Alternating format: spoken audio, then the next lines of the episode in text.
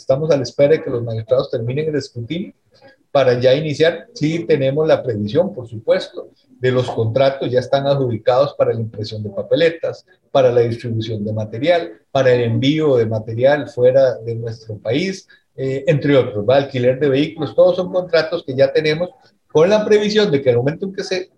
oficialmente se defina la segunda ronda, pues arranca también esa, esos contratos nuevamente. Los, ya están, están adjudicados con precio y demás, es nada más activarlos con ese, con ese es el banderazo de salida que lo activa la convocatoria oficial para este, poder, y eso lo esperamos que sea pues, a principios del mes de marzo,